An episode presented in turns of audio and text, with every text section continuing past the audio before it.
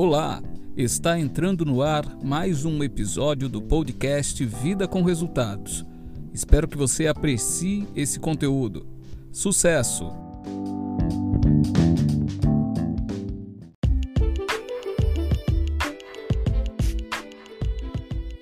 Olá, seja bem-vindo, seja bem-vinda a mais um episódio do podcast do Clube Vida com Resultados. Aqui quem fala com você é Saulo Álvares Carvalho. Eu sou advogado e apaixonado por desenvolvimento pessoal. E esse é o nosso episódio número 14. Nós temos episódios novos às segundas, quartas e sextas, às 6 horas da manhã. E você pode acompanhar esses episódios como podcast aí pelos principais agregadores: Spotify, Google Podcasts, e uma série de outros. E o YouTube também. Esses episódios vão para o YouTube, se você achar melhor, você acompanha por lá. E eu peço, eu peço que você assine para que você não perca nenhuma das nossas atualizações. A assinatura é gratuita. Nos, nos é, agregadores de podcast você faz isso rápido. E no YouTube você pode seguir o nosso canal e curtir também os nossos episódios. Sem falar, é claro, de compartilhar isso compartilhar com duas pessoas que você entende que farão bom uso desse conteúdo. Não deixe de fazer isso, tá certo? E lógico, se você está chegando agora, maratone, acompanhe os nossos episódios anteriores, faça uma jornada aí. Falamos sobre diversos assuntos. Na verdade, o Vida com Resultados, esse projeto, ele tem três eixos que eu costumo dizer aqui o eixo liderança, que aí vai englobar também o empreendedorismo, que é o domínio de si, o domínio, o controle, né, a gestão. Acho que controle não fica tão adequado, mas a gestão sobre outras pessoas também, isso é liderança. Você tem o eixo produtividade, onde a gente fala de gestão do tempo, que inclusive tem a ver com o nosso episódio de hoje.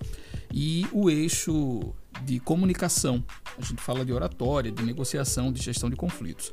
Então tem muito conteúdo chegando, tem muito conteúdo que já entrou no ar e eu recomendo que você acompanhe tudo. E a gente pode interagir também, viu? Nós temos um perfil lá no Instagram, arroba Vida com Resultados, para onde você pode mandar sua, seu comentário, sua crítica, sugestão de pauta.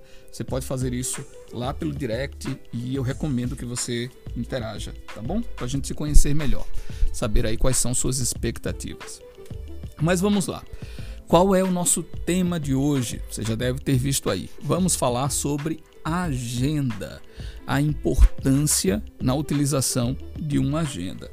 Você já tem agenda? Como é que você usa a sua agenda? Sabe o que é que eu penso? O que é que eu verifico, na verdade?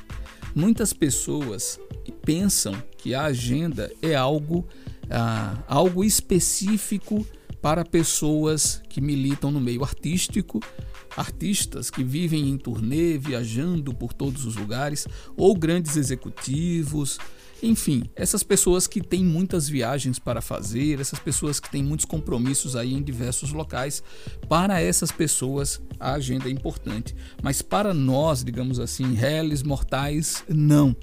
E deixa eu te dizer, não há equívoco maior. Sabe por quê? Nós vivemos hoje um mundo de sobrecarga de informação.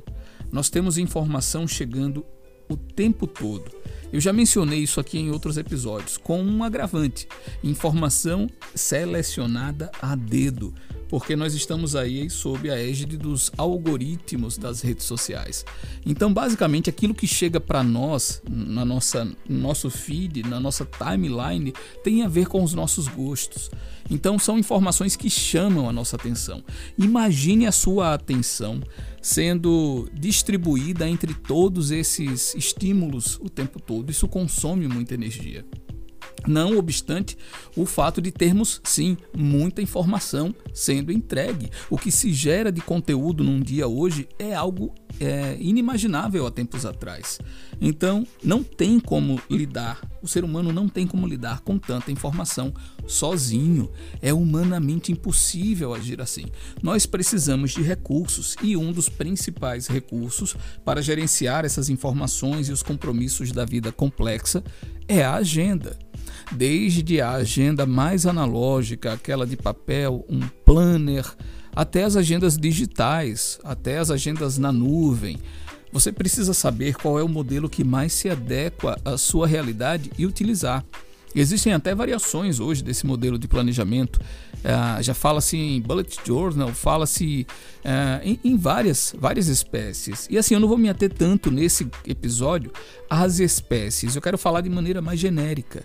Eu quero falar para você sobre a agenda. Como é que você pode partir para iniciar uma agenda? O que é que você precisa fazer para que isso aconteça? Vou contar um pouco da minha experiência. Eu comecei a utilizar a agenda basicamente no início da minha advocacia. Até então, eu não utilizava com tanta regularidade. Mas o que é que acontece na atividade jurídica? Quem é advogado e está acompanhando aqui há de saber bem o que eu vou falar. Nós lidamos essencialmente com prazo. A gente entra com um processo e aí todos os dias, a partir de então, quase, a gente recebe movimentações desses processos. E muitas dessas movimentações com prazo de retorno. 5 dias, 15 dias e por aí vai. Então, é, o trabalho do advogado essencialmente é lidar com prazo. Se ele perde um prazo, ele pode colocar o direito do seu cliente em risco. Então foi justamente pelo receio de perder prazos, de perder audiências, de perder esses compromissos que eu passei a utilizar a agenda. Entenda, eu não era uma pessoa totalmente disciplinada, não. Pelo contrário, eu me atrasava muito para os compromissos. Então foi uma necessidade real. Eu precisava daquilo para poder sobreviver naquele mundo de tanto prazo. E aí eu comecei utilizando uma agenda convencional de papel e ia colocando ali os compromissos e tudo mais. Até que eu tive acesso à agenda do Google, a agenda digital. E a partir daí eu vi as funcionalidades daquilo. Hoje eu uso a, o Google Agenda para todos os meus compromissos. Inicialmente eram os compromissos profissionais apenas, mas hoje a minha agenda contempla é, também os compromissos pessoais. E quais são as vantagens que eu vejo? Primeiro, os compromissos não estão mais na minha cabeça. Isso é muito baseado na obra do David Allen, A Arte de Fazer Acontecer. Ele fala muito sobre isso, você esvaziar a sua mente, não retenha as informações aí. Eu não guardo data de reunião na minha cabeça mais. Quando eu marco um compromisso com alguém, aquilo vai ah, ou para minha lista de coleta de compromissos, que depois eu falo sobre isso também, ou vai direto para minha agenda. Já fica lá como um evento. E aí eu faço apenas uma verificação semanal da minha agenda e a cada dia, logo cedo, eu faço um repasse dos compromissos, sabe? E isso me dá muito mais clareza e muito mais tranquilidade. Imagine se eu tivesse tudo arquivado na minha mente não ia funcionar, gente. Por experiência própria eu digo. E talvez, talvez você se sinta um pouco sobrecarregado ou sobrecarregada com esses compromissos. Por que não experimentar despejar isso numa agenda? E como eu falei, você pode partir tanto para um modelo analógico quanto digital. Eu utilizo o digital e eu vou falar um pouco mais dele por experiência própria. Por que, que eu gosto mais? Porque ele te permite muito mais autonomia sabe? Um problema base quando você tem uma agenda de papel, às vezes você precisa remanejar um compromisso. E aí, na prática, o que, é que você vai fazer? Você vai riscar aquele compromisso ali de onde você tinha colocado e jogar para uma página futura. Se o nível de, de remarcações for um pouco mais elevado, isso vai comprometer inclusive espaço físico na sua agenda. Você não vai ter espaço nem para anotar tanta coisa. E na agenda digital, não, eu consigo fazer esses remanejamentos a um clique. Eu altero de hoje para tal dia. E assim, gente, a minha agenda ela é um organismo vivo. Então ela não é totalmente estática, não. Eu faço um planejamento semanal, mas durante a semana eu altero muita coisa. Às vezes surgiu aqui uma brecha, ou eu percebo que determinada ação que eu marquei para quinta, eu tô na terça-feira, eu consigo antecipar e aquilo vai ser melhor para mim. Então eu faço muito isso, sabe? Naquela análise diária, eu vou remanejando os compromissos. E na agenda digital, isso é muito mais fácil, porque eu consigo, é, eu consigo jogar de um dia para o outro é, de maneira muito prática. Sem falar também que eu posso classificar os compromissos por cores, por tipo de compromisso. Posso compartilhar, olha que maravilha, os compromissos com outras pessoas. No nosso escritório, meu sócio, Dr. Tiago e eu, a gente compartilha muito compromisso na agenda. A gente usa também para o escritório essa base. Então, tem audiência ou tem reunião, quem cria aquele evento marca o outro e a pessoa já recebe aquilo na sua agenda. Que legal. Eu uso em casa, por exemplo, quando tem consulta médica, geralmente a esposa cuida mais desses aspectos, ela já marca a consulta ali e eu recebo a notificação e já me organizo melhor. Se tiver algum choque fatal, eu vou ter que negociar isso. Mas no geral, se eu vejo que surgiu aquele compromisso marcado por alguém e não tem choque, eu já travo aquele horário e não marco nada ali. Então é, é, muita funcionalidade. Quer ver uma outra coisa bacana da agenda? O histórico. Eu consigo saber quais foram os meus compromissos há três anos atrás. E com isso ter uma noção do meu estilo de vida naquela época. E com isso eu aprendo mais sobre mim. É até uma ferramenta de autoconhecimento, acredite. Então, por todas essas razões, e não são as únicas, tá? Eu recomendo muito a agenda digital.